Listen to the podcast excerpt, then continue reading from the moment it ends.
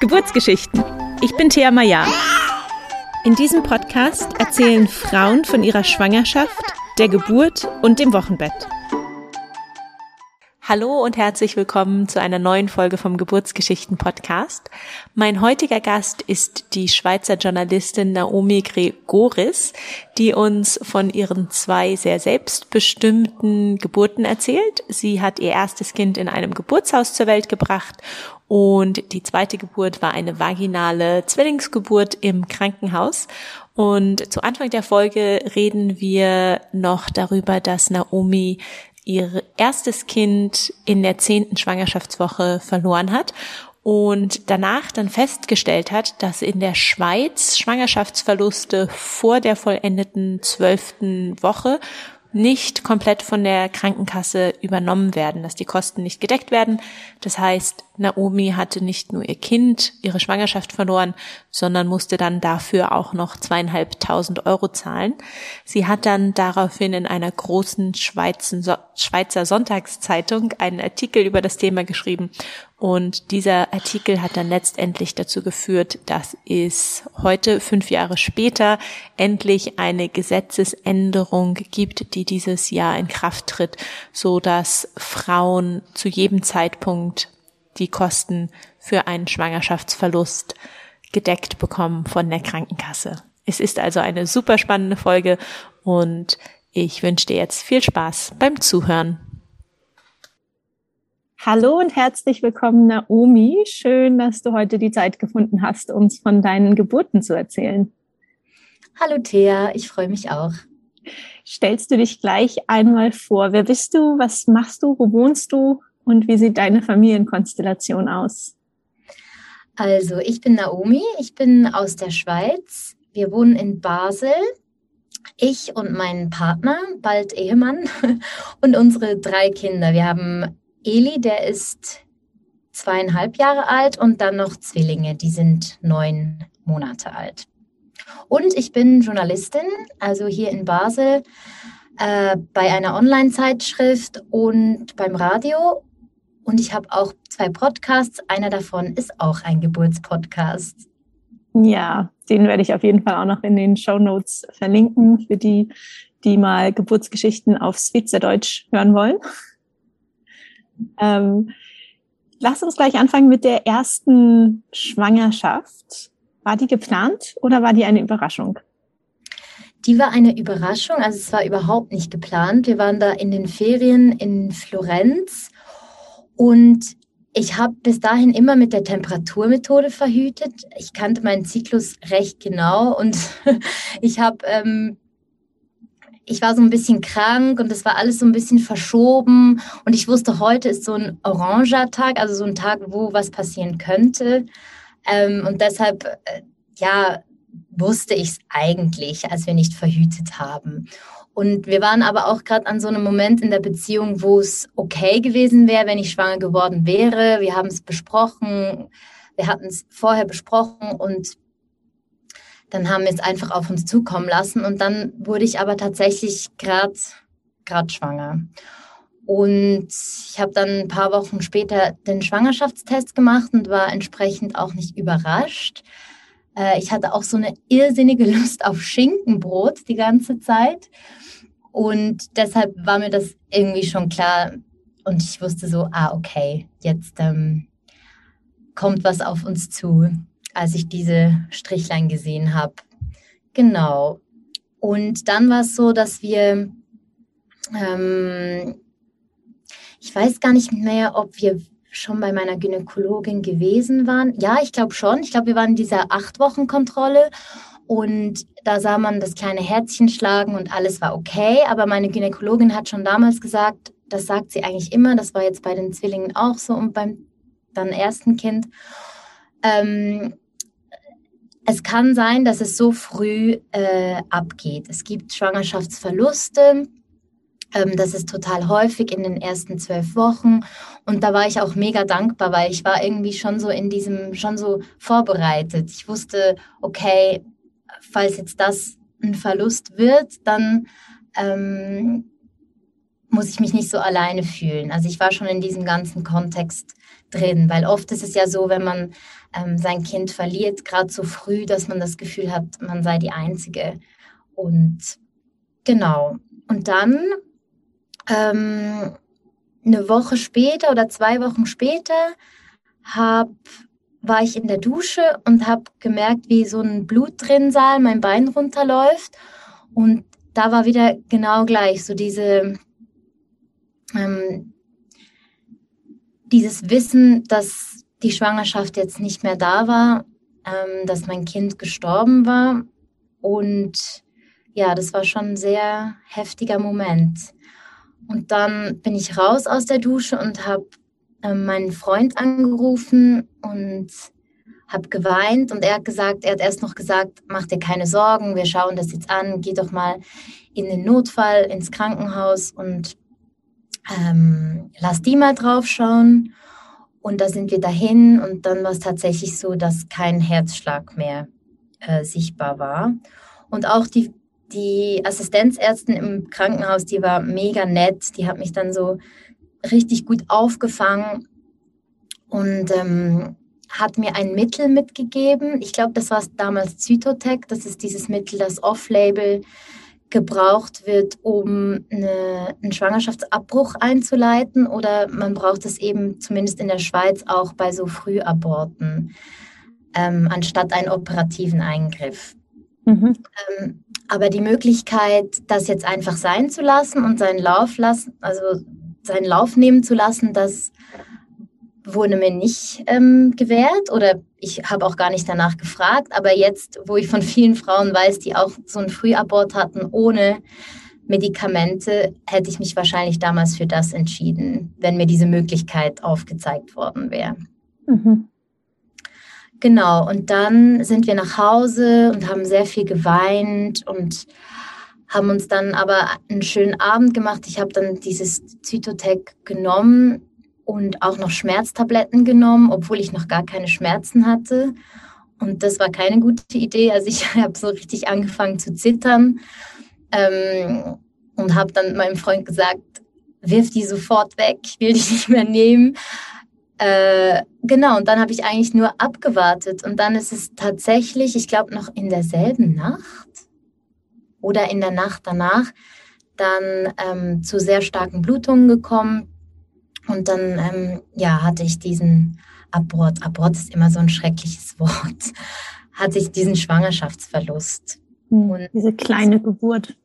Genau, stimmt, stimmt. Die kleine Geburt. Und ich habe das relativ bewusst gemacht. Interessanterweise auch ganz allein. Also mein Partner war da, aber ich habe ihm gesagt, er soll ruhig schlafen, weil der war auch schon seit Stunden wach. Und ich war dann einfach im Badezimmer und habe mir äh, Planet Earth angeschaut von Attenborough, diese BBC-Sendung. So irgendwie diese Tierdokus angeguckt und gleichzeitig so diese, diese kleine Geburt durchgemacht. Das fand ich ganz schön und auch so bezeichnend, wie dann ähm, die anderen Geburten dann ablaufen werden. So dieses in mich gehen und für mich sein. Genau. Und dann ähm, habe ich noch relativ lange geblutet. Das ist auch was, was man vielleicht nicht unbedingt weiß, wenn man das noch nie erlebt hat. Diese Blutungen können sehr lange dauern. Und ich habe dann sicher zwei, über zwei Wochen geblutet. Ähm, und am Anfang eben an dies, in dieser Nacht waren es so große, so wie diese Fetzen, Blutfetzen und das kleine, ähm, den Fötus. Nennt man es schon Fötus oder ist es Embryo? Nee, ich glaube, das ist in der zehnten Woche schon ein Fötus, wenn ich so, Ja, genau. Den Fötus habe ich nicht gesehen. Man sagt ja in so Situationen Frauen auch, es ähm, kann gut sein für den Abschied, wenn man den so auffängt und sich anguckt. Aber den habe ich nicht gesehen. Ähm, und die Blutungen in den nächsten Tagen waren dann einfach so wie starke Regelblutungen. Und als das vorbei war, habe ich die Abrechnung gesehen von der Krankenkasse. Und ähm, ich hatte dann noch diverse Ultraschalluntersuchungen etc. Und ich habe gesehen, dass ich das selber tragen muss. Also natürlich mit meiner Prämie abgestimmt, aber es gab keine absolute Kostenbefreiung. Und in der Schweiz ist es so, dass man wenn man schwanger ist, nach der zwölften Woche die komplette Kostenbefreiung hat. Also egal, was du hast, es wird alles komplett übernommen von der Krankenkasse. Jetzt gesundheitlich. Und da steht dann oben im, im, in der Krankenakte steht ähm, Schwangerschaft als Grund und dann wird alles einfach direkt so abgerechnet. Und ich habe halt da gemerkt, hä, in meiner Krankenakte steht noch Krankheit, dabei bin ich doch auch schwanger und ich bin doch auch genauso schwanger wie eine Frau, die ihr Kind jetzt nach der 13. Woche verliert.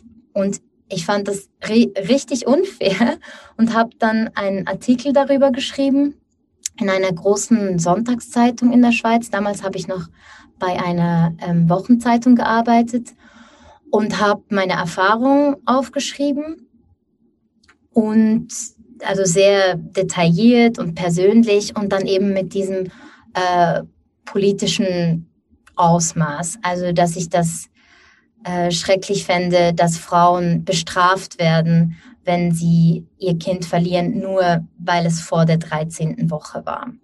Und die mhm. Gründe dafür sind natürlich klar. Ja, Entschuldigung. Hast du ganz, ganz kurz, kannst du sagen, wie viel du dafür bezahlen musstest? Ähm, ja, das geht, das ging halt bis zu meinem Kostendach. Also man hat ja, man ist dann für eine gewisse für eine gewisse Summe muss man selber zahlen und mhm. den Rest übernimmt dann die Krankenkasse und ich habe alles ausgeschöpft. Also zweieinhalbtausend Franken waren das. Okay. So ungefähr 2400 Euro. Weil ein Ultraschall sehr teuer ist und die Medikamente und ich war noch, noch ein zweites Mal auf dem Notfall und das hat sich dann alles summiert. Ja, unglaublich. Ja, genau. Und dann ähm, hat das riesige Wellen geschlagen, also in der ganzen Schweiz. Ich wurde dann auch noch mehrmals eingeladen beim Fernsehen und ähm, in anderen, habe dann auch noch in anderen Publikationen geschrieben darüber. Und dann hat das eine Nationalrätin, also eine Vertreterin beim Parlament, hat das aufgenommen und eine Motion gemacht.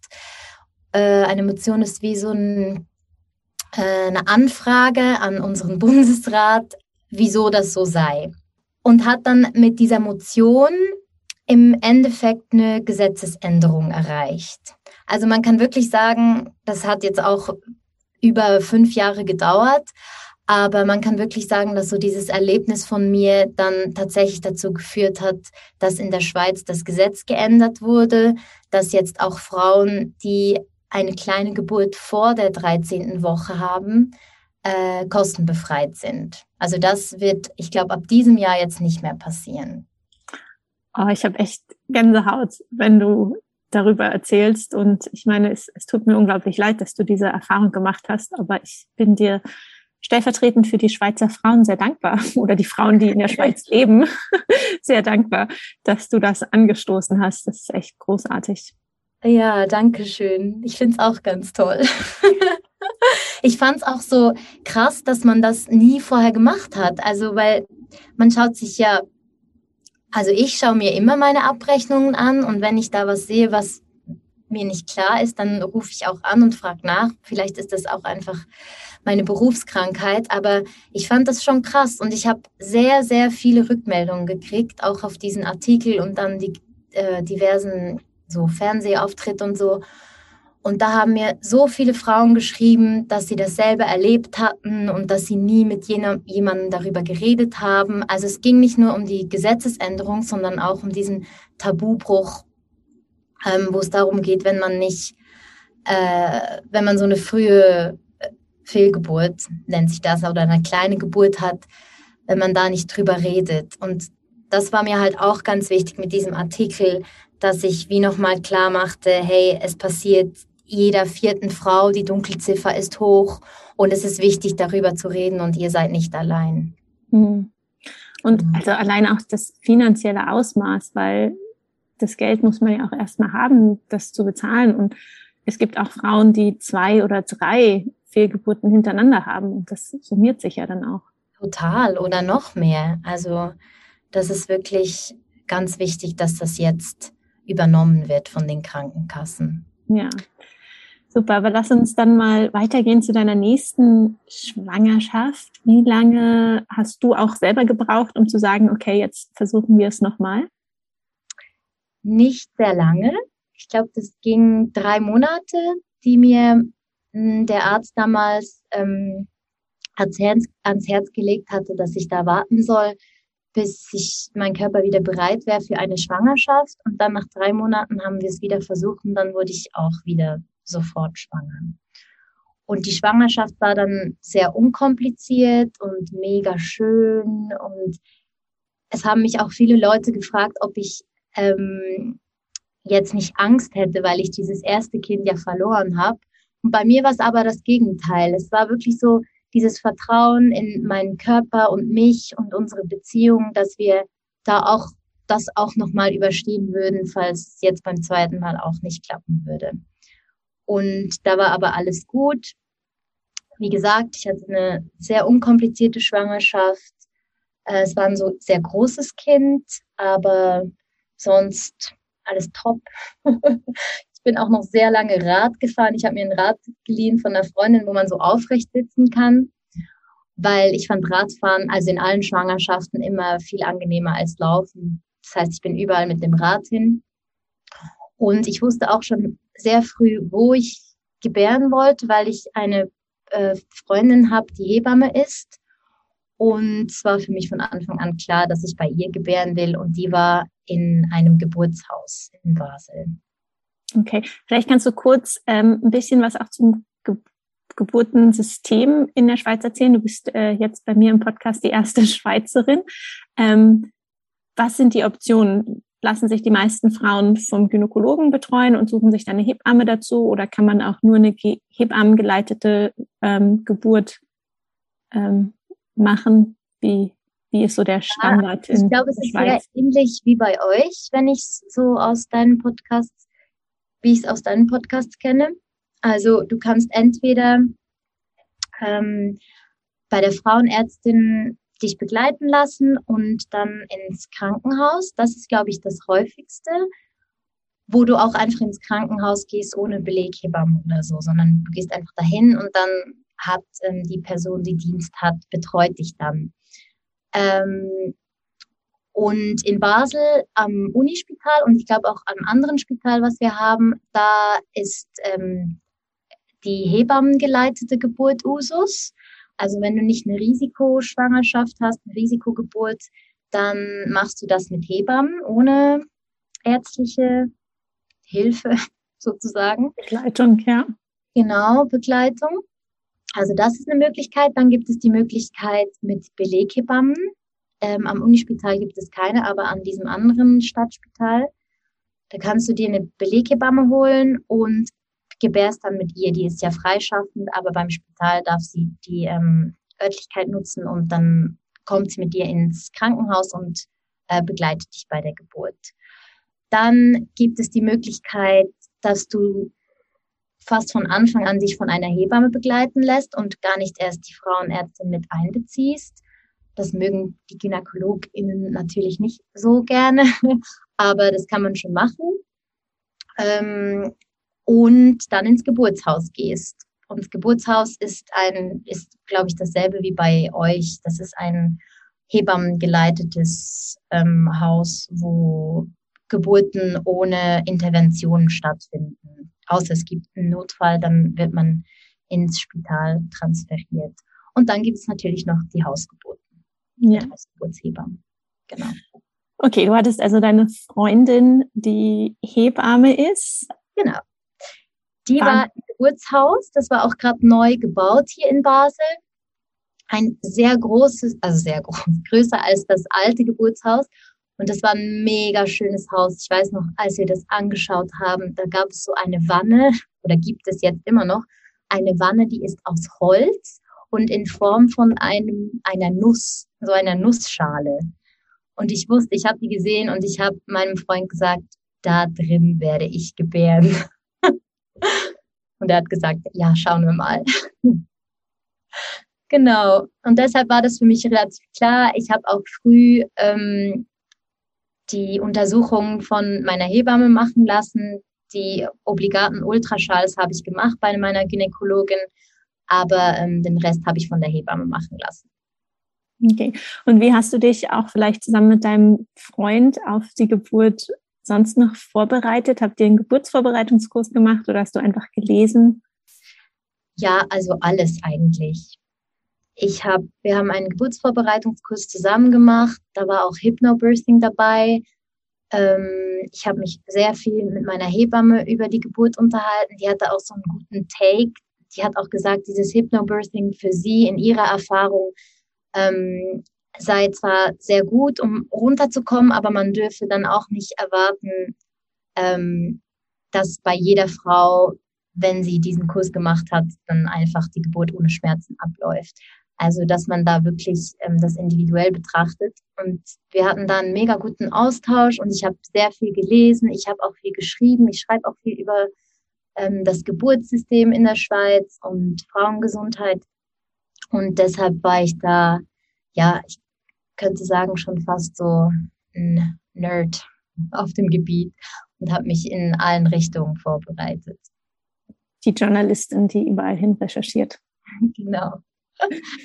Super. Du hast schon gesagt, dass die Schwangerschaft äh, recht unkompliziert verlief. Wie ging es dir denn so in den letzten Tagen dann vor der tatsächlichen Geburt? Wirklich auch super. Also es ging, wir hatten am Samstag oder Sonntag noch einen Flohmarkt, einen Quartierflohmarkt und haben da unser Zeug verkauft und ich war da so hochschwanger und die Leute haben mich gefragt, und wann kommt das Baby? Und ich habe gesagt, ja, heute oder morgen, glaube ich. Und alle so, was, wieso legst du nicht rum? Und ich so, nein, nein, ich fühle mich ganz gut, aber ich habe das Gefühl, irgendwas hat sich verändert. Ich hatte auch so, ich war schon so ein bisschen in einem Film und gegen Abend sind wir noch spazieren gegangen am Sonntag und mein Freund hat gesagt, irgendwas ist anders mit dir. Du bist irgendwie, irgendwie, er hatte auch das Gefühl, dass jetzt dann mal die Geburt losgehen könnte. Und dann haben wir noch was gegessen und ich habe dann tatsächlich, glaube ich, um vielleicht 10 Uhr die erste Wehe gespürt. Und ich hatte vorher auch nie Übungswehen oder so. Das war wirklich die allererste Wehe. Und da dachte ich schon so, okay, mal schauen. Ich wusste ja, dass es relativ lange dauern kann, je nachdem. Und das wurde aber sehr schnell, ähm, sehr regelmäßig. Sie wurden stärker. Ich ging mal in die Badewanne. Da ähm, hat sich nichts getan. Also man sagt ja, dass wenn man in die Badewanne geht und die Wehen so stark bleiben, dann kann man dann davon ausgehen, dass die Geburt angefangen hat. Und dann ähm, ja, hat Matthias irgendwann die Hebamme angerufen, die sagte dann, ich, äh, ich mache mich, ich dusche jetzt mal noch und dann komme ich mit dem Fahrrad. Das ist in Basel ja alles mega nah voneinander. Ähm, und dann ist sie gekommen, ich glaube so um drei Uhr morgens, hat sie mich untersucht, dann meinte sie, ihr könnt jetzt entweder mit mir ins Geburtshaus kommen oder ich gehe ins Geburtshaus und ihr bleibt noch ein bisschen hier, wie ihr wollt. Ich glaube, ich war da so drei Zentimeter geöffnet. Und ich habe gesagt, nee, lass uns jetzt ins Geburtshaus gehen, weil nachher will ich nicht mehr diesen Weg auf mich nehmen. Und das Geburtshaus ist vielleicht so knapp zehn Minuten von unserem Haus, von unserem damaligen Haus entfernt. Und dann ähm, ja, sind wir dahin gelaufen. Und ich habe dann einfach alle fünf Minuten waren es wahrscheinlich schon, äh, mich so hingestellt und abgestützt und so die Wehe, verat die Wehe veratmet. Und dann bin ich weitergelaufen. Sehr ja. schön. Ja, und dann habe ich vor dem Geburtshaus noch ähm, mich erbrechen müssen, so kurz davor. Und dann bin ich aber eigentlich voller Energie ins Geburtshaus gelaufen und habe dann noch was ausgefüllt. Und dann sind wir in dieses Zimmer und Jana, meine Hebamme, hat gesagt, die Geburtswanne ist schon bereit. Und ich habe gewusst, juhu, da gehe ich jetzt rein. Ähm, und ja, dann fing die Geburt an und die dauerte dann bis äh, 13 Uhr am nächsten Tag. Ich war die meiste Zeit in der Wanne. Es hat dann immer ein bisschen stagniert. Dann haben wir noch einen Einlauf gemacht. Ich habe auch während der Schwangerschaft mehrmals Einläufe gemacht. Das fand ich irgendwie gut. Das hat mir total gut getan. Mm, und ich war wirklich voll in einem Film drin. Also ich war so bei mir. Ich weiß noch, mein Freund wollte mir seine Hand auf den Arm legen. Ich war so in der Wanne und habe immer zwischen den Wehen bin ich so aufgetaucht und an den Rand. Ah nee, zwischen den Wehen bin ich abgetaucht und während der Wehen bin, bin ich aufgetaucht und habe so am Rand in ein Tuch gebissen und mein Freund wollte mir, der wollte, glaube ich, auch irgendwas machen und hat dann so seine Hand auf meinen Arm gelegt und ich so, nein, geh weg. also für mich war wie kommt mega klar so, ich mache das für mich allein. Ich freue mich total, ist er da, ist meine Hebamme da, aber ähm, ich möchte mich auf mich selbst konzentrieren und auf dieses Baby. Ich war auch immer so in Kontakt. Ich habe ihm immer gesagt, ähm, du darfst jetzt kommen und es ist toll, du machst das super und ich bin hier im Wasser, alles ist gut. So. Und dann ganz am Ende bin ich aus der Wanne raus, weil meine Hebamme meinte, ähm, die Fruchtblase war noch nicht geplatzt und irgendwie wollte sie ein bisschen vorwärts machen oder mal eine andere Position ausprobieren. Dann sind wir aufs Bett, ein bisschen Seitenlage, dann auf alle Viere und dann ist meine Fruchtblase geplatzt, also relativ spät. Und dann hat eigentlich gerade die Pressphase angefangen. In welcher Position warst du dann während der Presswehen? Ich war dann, boah, ich weiß, ich weiß es nur noch bei den letzten. Bei Eli war ich, ich glaube, ich war dann auf dem Rücken. Ich glaube, ich war so halb auf dem Rücken, halb auf der Seite. Weil ich weiß noch, dass ich immer gelesen hatte, dass das nicht eine gute Gebärposition sei. Und ich hatte aber extreme Kreuzschmerzen. Und meine Hebamme meinte, ähm, so könne sie am besten quasi äh, mein, mein, wahrscheinlich mein Becken führen, damit das Kind auch wirklich so durchs Becken, durch diese Rundung durch kann. Und genau, ja, das muss auf dem Rücken gewesen sein. Und dann, als er auf die Welt kam, war ich auch auf dem Rücken weil ich weiß noch, ich habe es nämlich gesehen. Ja, zeigt wieder, wie individuell es ist. Und für ja, die total. Rückenlage furchtbar und für andere ist es genau die richtige Position. Ja, ja. Weißt du, wie lange du Presswehen hattest? Nicht lange. Ich glaube, das war eine halbe Stunde höchstens. Okay. Genau. Und als er dann da war, hast du ihn dir gleich selber hoch auf den Bauch genommen? Nein, ich hätte mich besser vorbereiten sollen. Ich weiß es gar nicht mehr richtig. Ich glaube, ich glaube, meine Hebamme hat ihn genommen und ihn zu mir gegeben und ich habe ihn dann zu mir genommen. Und ich weiß noch, dass ich total abgefahren fand. Ich fand auch diesen Geruch so abgefahren. Diesen so ein bisschen metallischen Geruch und diese Vorstellung, dass es jetzt er und er ist aus mir herausgekommen und ich merkte so, ich, brauch, ich brauchte noch Zeit, um das zu verarbeiten. Und ich war mit meiner Aufmerksamkeit irgendwie immer noch sehr bei mir und gar nicht so sehr beim Kind. Es war alles wirklich sehr, sehr irre. Und, und ich weiß noch, mein Freund hat gesagt, oh, er ist da, er ist da und er ist so schön und er hat sich gefreut und hat geweint und ich war einfach so perplex. So, wow. Jetzt ist er da, jetzt ist dieser Moment, auf den wir neun Monate lang gewartet haben, ist jetzt einfach da und ja, krass halt. Mhm. Und ich hatte dann auch wirklich ähm, mehrere Monate, um mich an das zu gewöhnen. Also nicht das Kind, da hatte ich eigentlich von Anfang an eine sehr schöne Beziehung. Mhm. Aber so dieser Verlust des, des alten Lebens, das hat mich schon sehr getroffen, mehr als ich gedacht hätte. Das hm. war für mich nicht, nicht nur einfach. Und ich finde auch, so richtig, richtig in meiner Rolle angekommen bin ich erst nach einem Jahr, würde ich sagen. Ja, das Muttersein braucht Zeit. Voll. Ja, aber jetzt nochmal kurz zurück dann zu der Geburt. Ähm, wann ist die Plazenta nachgekommen?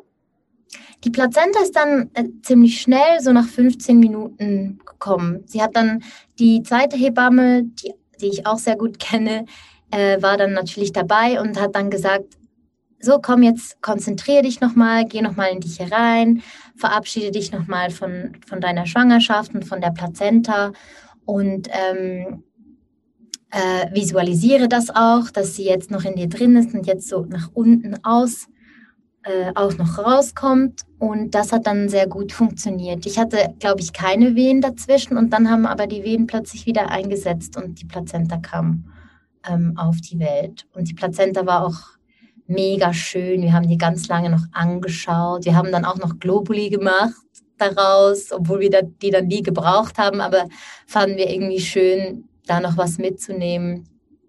Genau. Okay, und wie war der Stillstart mit Eli? Der war sehr gut, der hat gut geklappt.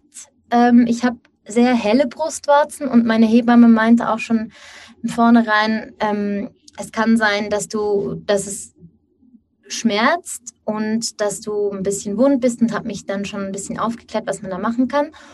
Und ich hatte aber einen sehr guten Stillstart. Der hat sofort äh, angedockt, der hat getrunken. Und das Einzige, was ich mich noch erinnere, das war jetzt bei den Zwillingen auch wieder so, dass es einfach die ersten zwei, drei Wochen beim Ansetzen so geschmerzt hat. Mhm. Also zum Teil wirklich so, dass sich mir die Zehen krümmten. so, oh. Aber ja, es kennen wahrscheinlich alle, die zuhören oder die meisten.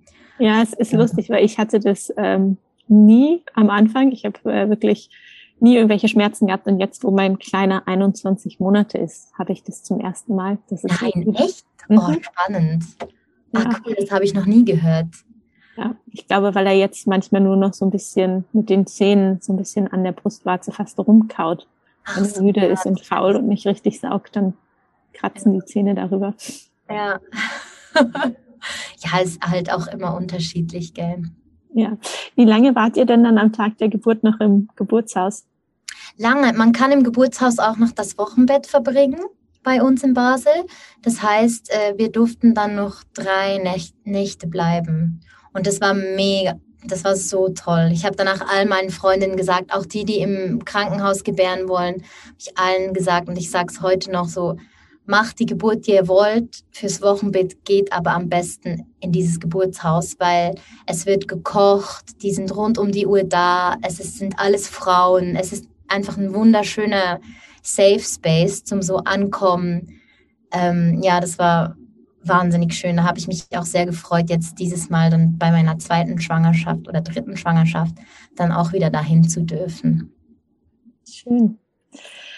Wie war dann das Wochenbett, als ihr ihn nach Hause genommen habt oder die Zeit mit ihm dann, als ihr quasi aus dieser Bubble des Geburtshauses äh, in den Alltag entlassen wurdet? Ich mag mich erinnern, dass die ähm, auch einfach immer noch so overwhelming war, also überwältigend und auch überfordernd. Ähm, wir hatten auch relativ viel Besuch. Also da wollten auch schon im Geburtshaus, da wollten alle zu Besuch kommen und den sehen. Und ähm, ich glaube, das wäre auch was, was ich mir jetzt meinem früheren Ich als Tipp mitgegeben hätte oder würde, dass, ähm, dass man nicht von Anfang an so viel Besuch zu sich, um sich herum schart. Ja, das habe ich dann bei den Zwillingen auch anders gemacht, war auch die Situation anders, aber das war schon einfach sehr viel. Aber ich glaube grundsätzlich, ich weiß gar nicht, es war, ja, ich glaube, das, das bringt sehr gut auf den Punkt, dass es einfach sehr, sehr viel war und dass ich Zeit brauchte, um mich da ähm, einzufinden und die Zeit am Anfang gar nicht so gegeben war. Obwohl bei diesen Besuchen von der Hebamme, Hebamme da, die waren dann schon sehr schön. Die hat dann auch immer noch eine Bauchmassage gemacht oder mit diesem Rebosso-Tuch so Übungen, weil mein Kreuz hat immer noch sehr geschmerzt. Ähm, genau. Und sonst die körperliche Regeneration hat sehr gut geklappt. Ich war auch nicht gerissen. Ich bin auch gleich nach der Geburt aufgestanden und in den Lift gelaufen, um hoch ins Wochenbett zu gehen. Und da fragten auch die Hebammen damals, möchtest du nicht einen Rollstuhl? Und ich so, nein, nein, alles gut. Ich war wirklich voller Hormone.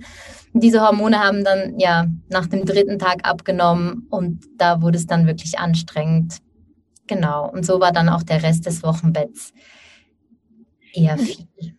Du, du hattest ähm, während der Schwangerschaft gesagt, dass das Kind sehr groß war. Wie groß war er denn dann bei der Geburt oder wie schwer? Nicht übermäßig groß, aber er war vier Kilo.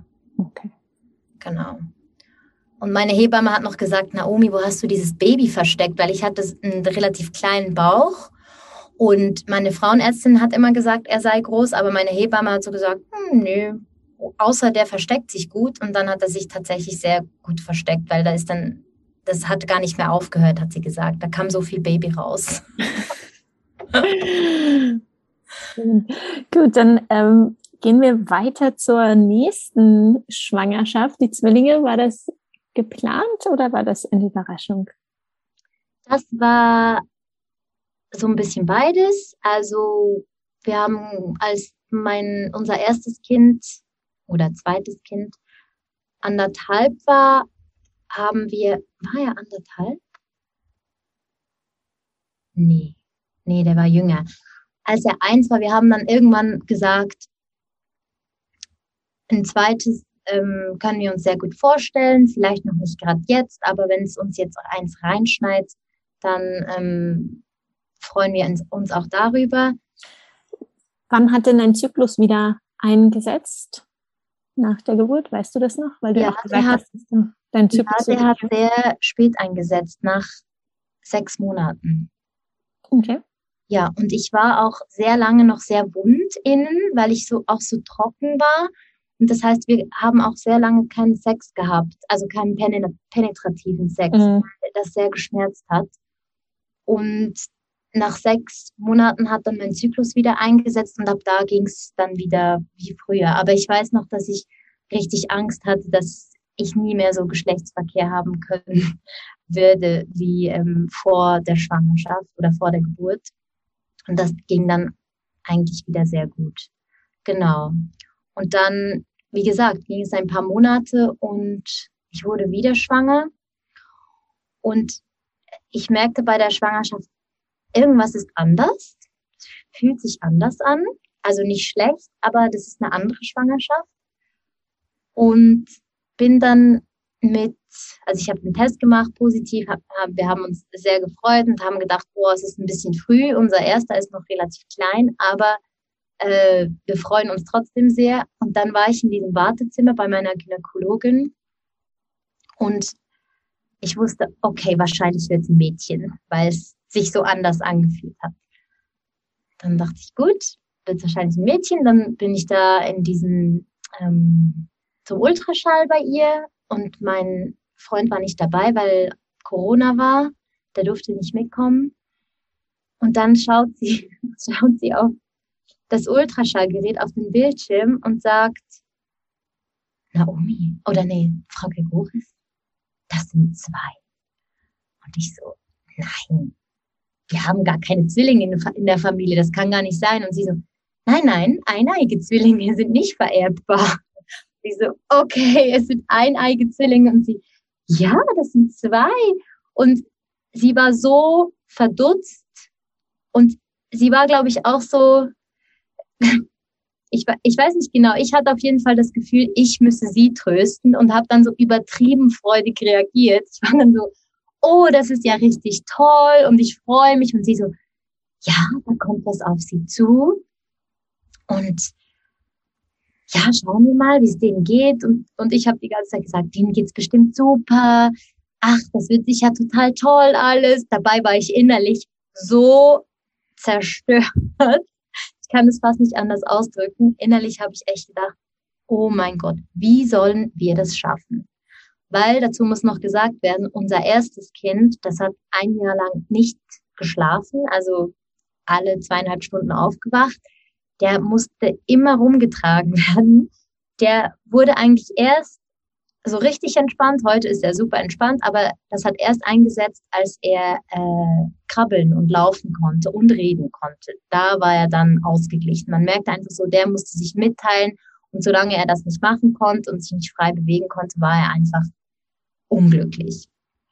Und ich dachte, wie sollen wir das schaffen? Zwei Babys und dann noch diesen Zweijährigen. Und dann bin ich raus aus dem Ultraschall und an diesem Tresen da und dann haben sie mir die ganzen Dokumente ausgestellt. Meine Frauenärztin sagte dann noch, das wird eine ganz andere Schwangerschaft als die letzte, weil das gilt jetzt als Risikoschwangerschaft und hat dann auch schon angefangen, von Risiken zu reden. Und da wusste ich schon, okay, jetzt ähm, äh, diese Schwangerschaft geschieht quasi unter anderen Voraussetzungen. Ja, und dann bin ich nach Hause, habe es, ah nee, ich habe meinem Freund eine SMS geschrieben, sagte, willst du es jetzt hören oder später? Und er dachte, ich weiß nicht, was er gedacht hat, aber der sagt auf jeden Fall jetzt. Dann habe ich ihn angerufen, dann sagte er, komm nach Hause. Dann bin ich nach Hause und unsere Nachbarin ist rausgekommen aus dem Haus, sagt so, jetzt habe ich gerade Matthias gesehen. Er ist kreideweiß im Gesicht. ich habe gehört, was, was passiert ist. Ich freue mich so für euch und Zwillinge und ist doch toll. Und ich so, ja, nein, ich weiß nicht, bin total überfordert. Und bin dann reingegangen und dann haben wir echt so eine halbe Stunde auf dem Sofa gesessen und geweint. Und das ist halt wirklich so die Realität von dieser, ähm, ja, diesem Befund oder diesem, dieser Mitteilung, dass es Zwillinge sind, dass es einerseits schön ist, aber andererseits auch einfach diese riesige Ungewissenheit und dieses, können wir das und ja, schaffen wir das am Endeffekt. Ja, das kann ich, also ja, kann ich mir nur vorstellen, dass das überfordernd ist. Ja, aber es ist dann auch schön zu sehen, wie schnell man damit ähm, sich damit abfindet und damit klarkommt und wie man sich dann auch wirklich freuen kann. Also wir haben dann vielleicht so drei Wochen gebraucht, um uns das wirklich vor Augen zu führen und dann auch mit Ablauf dieser zwölf Wochen ähm, haben wir dann uns eigentlich bereit gefühlt. Das ist dann auch sehr schön, das mitzukriegen, wenn man einen Partner hat, der einen so unterstützt und ja, man einfach weiß, das schaffen wir schon irgendwie. Ja, wie war denn dann die Schwangerschaft auch im Vergleich zur ersten? Uff, ja, die war crazy. Also ich habe ja, wie gesagt, schon sehr viel gewusst über so Geburtsabläufe. Ich habe auch eine große Recherche gemacht über negative Geburtserfahrungen ähm, im, in Krankenhäusern. Und deshalb waren mir diese Abläufe bewusst.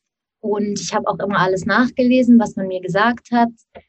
Wir hatten sogenannte Modi-Zwillinge, also die hatten eine Plazenta, teilten sich eine Plazenta, aber hatten zwei Fruchthöhlen.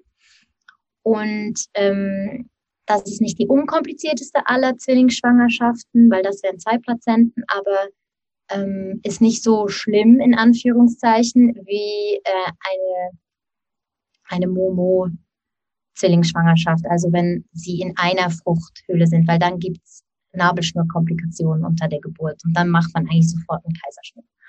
Und natürlich äh, war dann von Anfang an wieso die Frage, willst du vaginal gebären? Und ich habe gesagt, ja, auf jeden Fall. Ich will auch keine Interventionen, soweit nicht nötig. Und dann musste ich halt auch, auch lernen, dass dieses nicht nötig was ist, was man sehr breit ähm, ja, auslegen kann und dann auch diskutieren muss mit dem Personal im Krankenhaus. Und dann hat es angefangen. Dann musste ich sehr oft in den Ultraschall. Am Ende musste ich jede Woche in den Ultraschall in den letzten zwei Monaten. Und vorher so alle drei, vier Wochen. Und da hat man immer sehr penibel die Größe gemessen, weil wenn eines größer wird als das andere, dann gibt es so ein Syndrom, was passieren kann, wo dann das eine dem anderen die Nährstoffe wegnimmt, dann muss man lasern, etc. etc. Und alles war aber wirklich immer gut.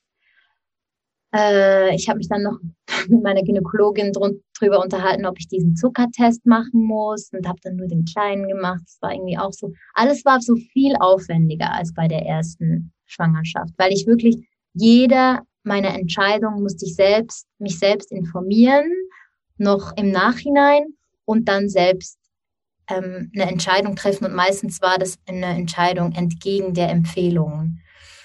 Ähm, und diese Empfehlungen wurden auch seitens des Krankenhauses und auch meiner Gynäkologin, die ich sehr schätze, aber die halt da einfach anders tickt als ich, die waren nicht als Empfehlungen ausgesprochen, sondern mehr so als, wenn sie das nicht machen, dann handeln sie eigentlich fahrlässig. Und das, damit hatte ich total Mühe. Und das hat auch viel Energie gekostet, dieses immer wieder, nein, ich weiß, was für mich und meine Babys gut ist. Hm, hattest du denn in der Zeit auch die Unterstützung von deiner Hebamme? Ja, hatte ich, äh, von der einen zumindest. Die andere wurde leider sehr krank. Und ähm, die hat aber einfach gesagt, schau, ich habe die hier Kontakte von Hebammen, die in Spitälern ähm, schon Zwillinge mitgeboren haben, weil sie hat das nie gemacht. Sie war nie bei einer Zwillingsgeburt. Ich glaube, sie war in der Ausbildung bei einer dabei, aber das war noch im Osten. Sie ist aus Ostberlin. Das war noch im Osten und, und das war ganz anders offenbar damals, als es jetzt. Mhm. Deshalb war sie auch nicht ganz up to date. Aber ich habe mich mit vielen Hebammen ähm, unterhalten und mit äh, anderen Zwillingsmamas über ihre Geburten. Und ja, so habe ich mich eigentlich dann da vorbereitet und habe dann versucht, Informationen zusammenzukriegen, was wirklich nötig ist und was nicht. Hm. Das ist jetzt quasi der ganze, ähm, sag ich mal, Aufwand im Außen gewesen. Wie hast du dich denn körperlich gefühlt? Weil Zwillingsschwangerschaften wird ja manchmal auch nachgesagt, dass die körperlich anstrengender sind als Einlingsschwangerschaften. Ja, total. Das habe ich von vielen Zwillingsmamas gehört und ähm, meine Schwangerschaft war aber super. Die hat sich wirklich fast nicht unterschieden von der ersten, von der zweiten Schwangerschaft, also von unserem ersten Sohn. Ähm, ich habe mich sehr gut gefühlt. Ich bin auch noch wirklich bis einen Tag vor der Geburt Fahrrad gefahren obwohl ich das, glaube ich, niemandem empfehlen würde, weil ich hatte so, wir haben ein Lastenrad und ich bin mit diesem Lastenrad gefahren und wusste so, uff, nee, Naomi, jetzt solltest du, glaube ich, aufhören mit diesem Fahrradfahren, weil da war ich auch schon in einem anderen Film, so am letzten Tag vor der Geburt. Auf jeden Fall ähm, habe ich mich echt gut gefühlt. Ich hatte auch nicht, ich hatte nicht mal Stützstrümpfe. Ich weiß noch, dass man mir das empfohlen hat und ich habe das bei unserem ersten Sohn ab und zu angehabt, aber boah, es war auch Hochsommer ähm, bei den Zwillingen und ich hatte so keine Lust, mich da reinzuzwängen. Und ich weiß, dass das überhaupt nicht bei allen Frauen der Fall ist, aber ich hatte zum Glück das Privileg, dass das irgendwie, dass ich auch keine Krampfadern und keine Wasserablagerung und Einlagerung und gar nichts hatte. Also von dem her war es wirklich eine wunderbare Schwangerschaft. Nur das Schlafen ging irgendwann dann nicht mehr so gut, weil der Bauch auch größer ist. Ja. In der wievielten Woche sind die Zwillinge dann gekommen? Die sind dann 35,6 gekommen. Und ähm, das ist insofern gut, dass es nicht zu früh ist, weil Zwillinge kommen oft zu früh. Und da ähm, ja, muss man halt dann, dann schauen, wie diese Geburt abläuft. Und bei 35,6, das ist auch früh, aber das ist eigentlich schon so in diesem, äh, in Anführungszeichen, normalen Rahmen. Die gelten dann auch schon als voll ausgebildet. Also es ist nicht so wie bei Einlingen, wo, glaube ich, ab der 38. Woche die ähm, Ausbildung vollendet ist, sondern bei Zwillingen ist die schon ein bisschen früher. Ich glaube, bei einigen ist ab der, ab der also vollendete 36 Woche, ah, ich, okay. gesagt. Alles klar. Dass sie dann nicht mehr als Frühchen gelten, glaube ich. Ja. Ähm, bin ich mir nicht ganz sicher, aber ich glaube, das zu meinen. Ähm, hat die Geburt spontan angefangen von den Zwillingen? Ja, die hat spontan angefangen. Und zwar war das auch wieder an einem Montagabend. Unser Sohn war noch im Zoo mit ähm, seiner Großmutter und dann ist er nach Hause gekommen und die Großmutter hat mir gesagt, ähm, Naomi, gell, die kommen bald. Und ich habe gesagt, siehst du mir das an? Oder und sie so, ja, irgendwas, also wieder so, dieses irgendwas ist anders mit dir. Und, und ich habe es auch selber schon so ein bisschen gespürt. Ich hatte so ein bisschen Unruhe im Unterbauch.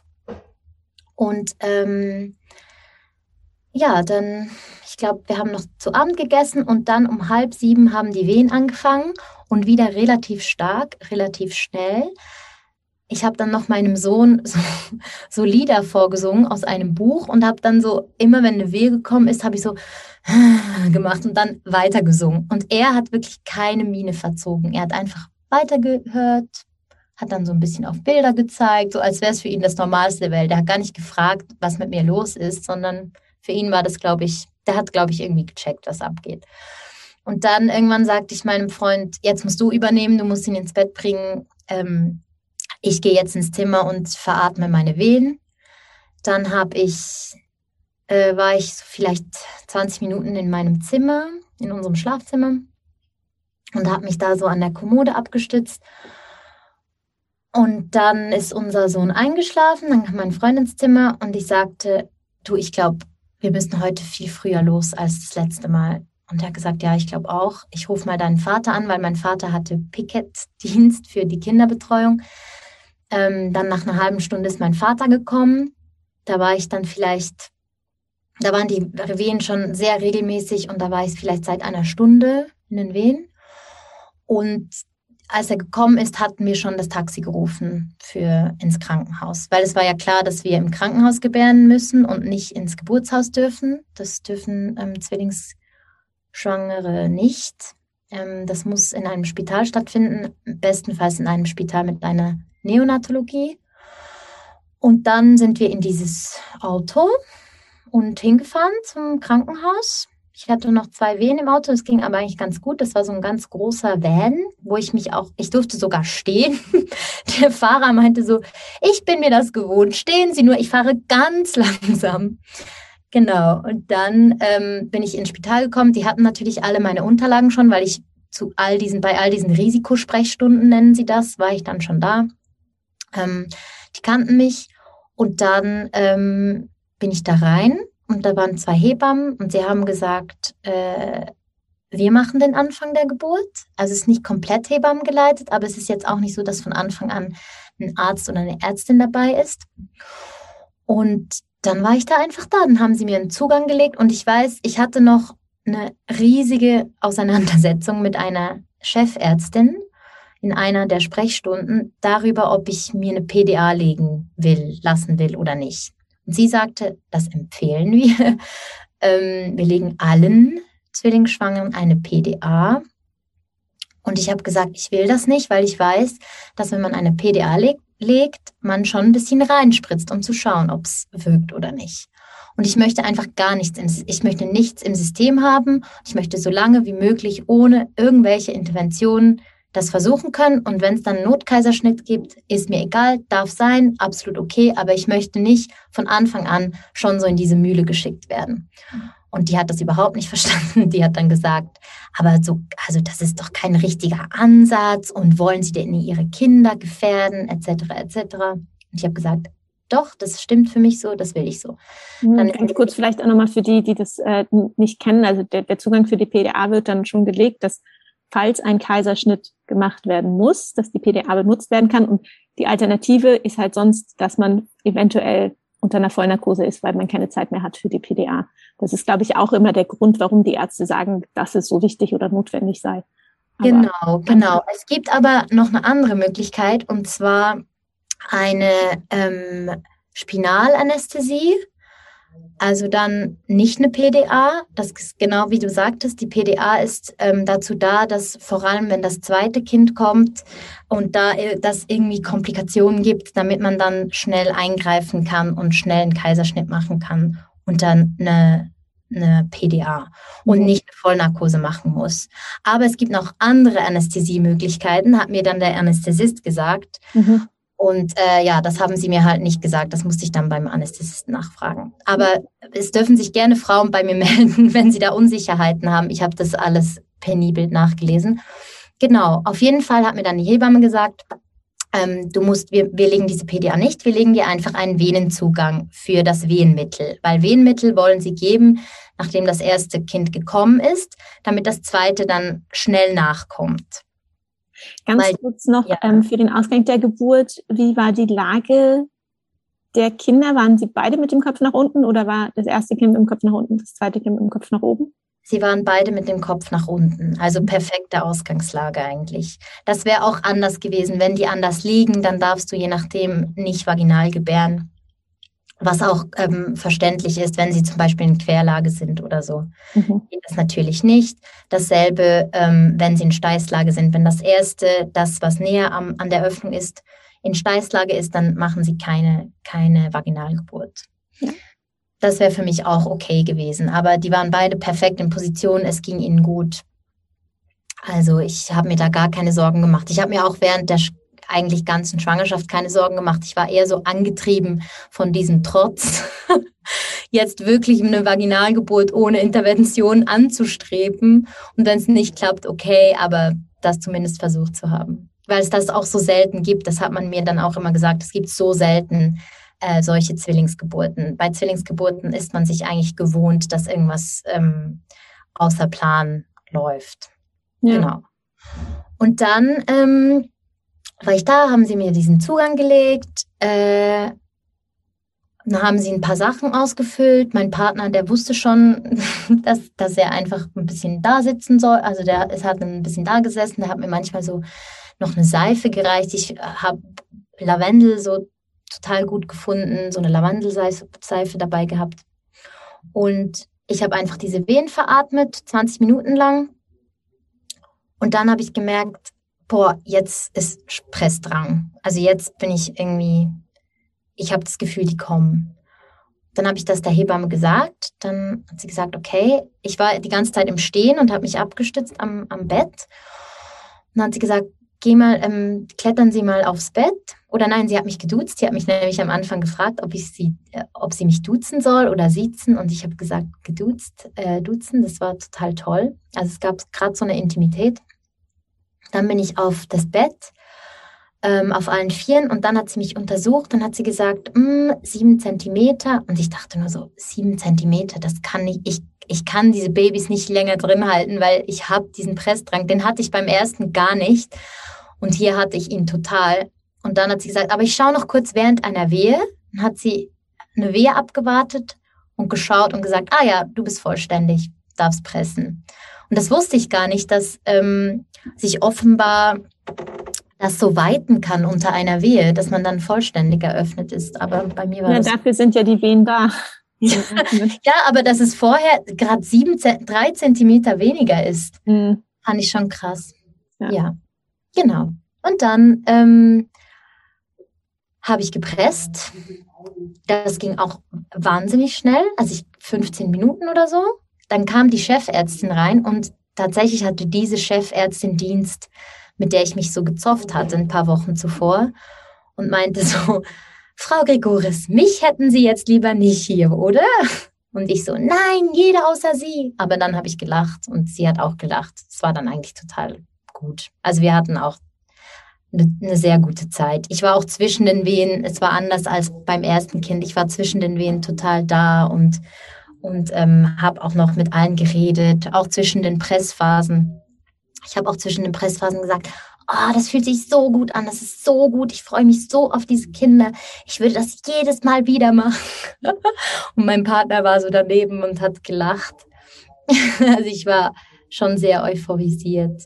Und dann kam der erste raus, also es waren auch wieder zwei Jungs, das wussten wir schon. Der erste kam raus und dann hat die Chefärztin gesagt, so, jetzt musst du dich schnell umdrehen, ähm, wir müssen jetzt Schienen. Schienen, das macht man, wenn man man, die Hebammen stellen sich so an die Seite von deinem Bauch und halten so ihre Hände an den Bauch, so dass sich das zweite Baby nicht mehr dreht, sondern dann gerade direkt in den Geburtskanal kann. Also es ist ein bisschen eine Hilfe für das zweite Baby.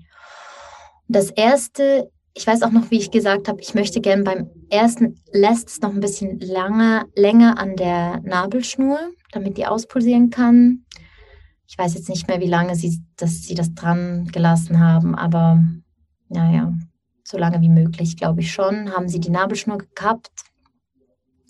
Dann wurde der, haben sie, glaube ich, mir auch kurz gegeben, konnte ich ihn kurz anschauen und dann haben sie ihn aber mitgenommen, um gleich so ähm, diese Untersuchungen zu machen. Und es war auch so, als ich mich umgedreht habe für das zweite Baby, sah ich plötzlich, boah, da sind ja all diese Menschen in diesem Raum weil zuvor waren nur ich, die beiden Hebammen äh, und mein Partner. Und als ich mich umgedreht habe, waren da plötzlich, glaube ich, noch zwei Kinderärzte, dann noch die Chefärztin, dann noch drei Assistenzärztinnen. Also es war, der ganze Raum war voller Leute und alle waren so da, zum Teil auch ein bisschen im Hintergrund, einfach halt auf Abruf, falls was passiert. Und ähm, genau, und dann kam dieses das zweite auch auf die Welt ähm, mit einem Zeitunterschied von sieben Minuten. Und als der auf der Welt war, hat dann die Ärztin nochmal so Stress, also ich durfte ihn zu mir nehmen, dann hat sie nochmal gesagt, und jetzt nochmal, jetzt muss noch die Plazenta raus und man merkte so, die muss einfach jetzt all diese Boxes abticken. Ähm, die waren, glaube ich, halt auch ein bisschen gestresster, weil es eine Zwillingsgeburt war und wenn man sich da ein bisschen mehr Sorgen macht, dass alles rund läuft, durfte ich das Baby kurz zu mir nehmen, wieder abgeben, dann noch die Plazenta raus und dann war es geschafft und ich war triumphant. Das kann ich mir vorstellen.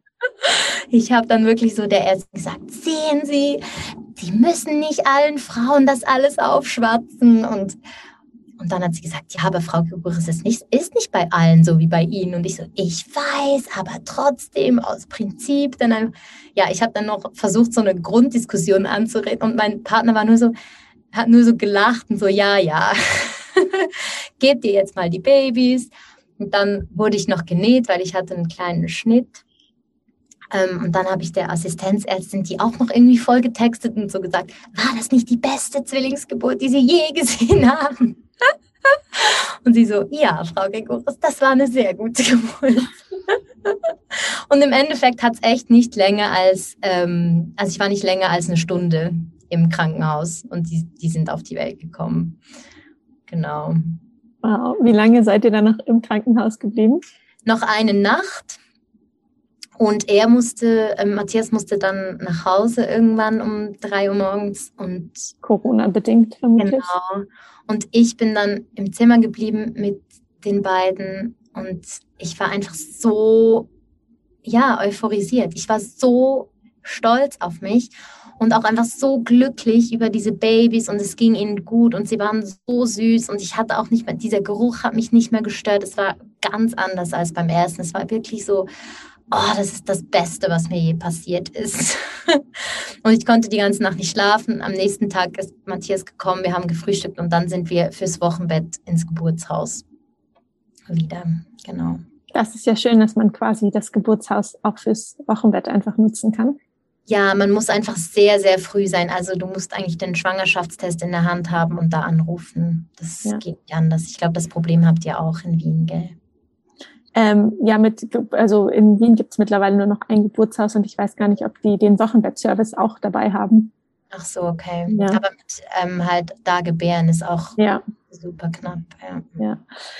Hattest du dich im Vorfeld, oder eigentlich ich, ich muss die Frage anders formulieren, du hast dich im Vorfeld bestimmt damit beschäftigt, wie es ist, Zwillinge zu stillen? Ja. Und wie hat das dann geklappt? Ähm, ich bin mit, mit dem Mindset da rangegangen, dass ich gesagt habe, wenn es klappt, super. Wenn es nicht klappt, gar kein Problem. Also ich hätte auch von Anfang an ein Shoppen gegeben und abgestillt sofort, wenn das irgendwie zu aufwendig gewesen wäre und habe einfach gesagt, ich, ich schaue mal, wie das geht und mache dann ähm, quasi jeden Tag, wie er kommt.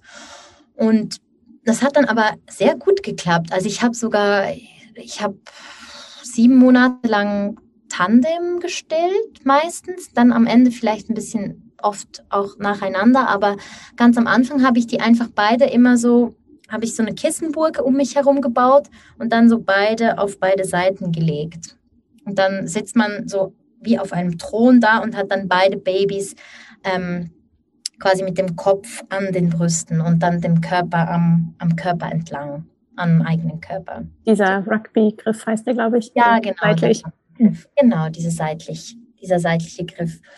Und das hat sehr gut geklappt. Es war halt immer so ein bisschen ein Gebaue, vor allem, vor allem am Anfang, weil du halt zwei Babys hast und die können noch nicht ihre Köpfe halten und ist alles so ein bisschen noch sehr ähm, äh, auch nicht bewusst. Ja. Genau, genau. Und man muss sich, also es diese Bilder im Internet von so entspannten Frauen, die ihre Zwillinge stillen, mh, mm, hat bei mir nicht so geklappt. Ich musste mich immer so nach vorne beugen und ich hatte dann auch so ziemlich Verspannungen oben im Nacken. Ähm, aber ich habe mich dann eigentlich recht schnell äh, da gut mit den Zwillingen äh, zurechtgefunden und die waren auch sehr synchron. Also das ist auch so was bei Zwillingen, dass du die unbedingt synchronisierst, dass, dass die zur selben Zeit essen und oder trinken damit du nicht ständig am Stillen bist. Die haben auch sehr schnell getrunken. Also das hat alles zum Glück sehr gut geklappt. Wie Aber groß waren Sie denn bei der Geburt? Wie schwer? Sie waren 2,7 und 2,5 ungefähr. Ja. Für Zwillinge recht solide. Ja, ist okay für Zwillinge. Ist jetzt nicht mega schwer, aber auch nicht mega leicht. Hm. Genau, die waren eigentlich gesund und gut in der Größe. Und jetzt sind sie ziemlich groß, also sie sind auch ziemlich gewachsen. Und dann habe ich wirklich sieben Monate durchgestellt.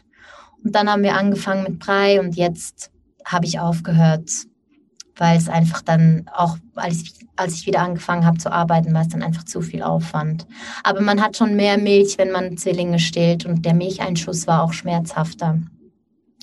Genau. Und dieses ganze Wochenbett, also vielleicht um da noch den Bogen ähm, das zu schließen, ähm, die war ganz anders, obwohl auch wieder viele Leute da waren.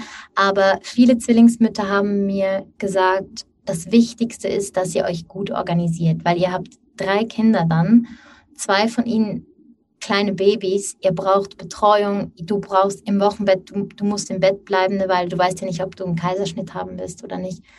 Und ähm, schafft euch einfach, aktiviert einfach euer Netzwerk. Und wir haben das sehr früh gemacht. Wir haben auch so eine WhatsApp-Gruppe gemacht mit FreundInnen und unserer Familie, wo wir dann alles so organisiert haben, wer wann kommt und ähm, uns den Kleinen abnimmt oder kocht oder aufräumt oder Wäsche macht.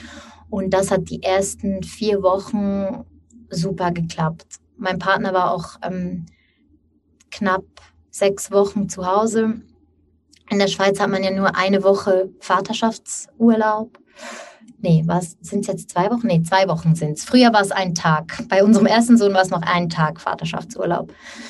Genau. Da musst du vielleicht auch mal einen Artikel drüber schreiben und habe ich schon Motion anstoßen. Ja, wir haben eine Motion gehabt. Also wir hatten eine Abstimmung letzte Woche am Wochenende in Zürich über die Elternzeit. Da durfte man abstimmen, wenn man aus Zürich war, wurde abgelehnt. Das wollen die nicht. Also ja, ist ein anderes Thema, aber die Schweiz ist ein sehr familienunfreundliches Land in vielen Belangen. Ja. Genau. Und deshalb war das ganz anders als das erste Wochenbett, aber auch total schön. Ich war viel entspannter als beim ersten Wochenbett. Ich konnte mich so richtig, ich konnte richtig auch schlafen. Die Babys sind, waren auch einfach einfacher als ähm, unser erster.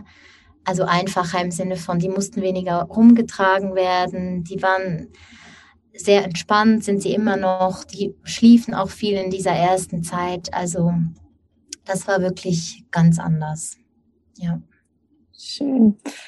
Naomi, ich danke Wir haben dir. lang geredet, gell? Ja, aber es äh, war ganz wunderbar, sehr ausführlich und ähm, abschließend die Frauen, die vielleicht mit dir in Kontakt treten möchten, wo kann man dich finden? Man kann mich finden wahrscheinlich am besten auf Instagram. Ich nehme an, du verlinkst mich dann auch. Genau. Genau. Und sonst wäre das at Negoris, N-E-G-O-R-I-S. Genau, das tue ich nochmal in die Show Notes, genauso wie deinen Podcast und den Artikel, den du damals geschrieben hast, den werde ich auch nochmal verlinken. Super, cool. Vielen Dank, Naomi. Alles Liebe dir. Vielen Dank dir, Thea. Das waren die Geburtsgeschichten von Naomi Gregoris. Ich hoffe, dir hat die Folge gefallen und dass du etwas für dich mitnehmen konntest. Ich freue mich immer wieder, wenn du mir ein Feedback schreibst oder in deiner Podcast-App eine Sternebewertung für den Podcast hinterlässt, so dass noch mehr Frauen von diesem Wissen über Schwangerschaft, Geburt und Wochenbett profitieren können. Vielen Dank und bis nächste Woche.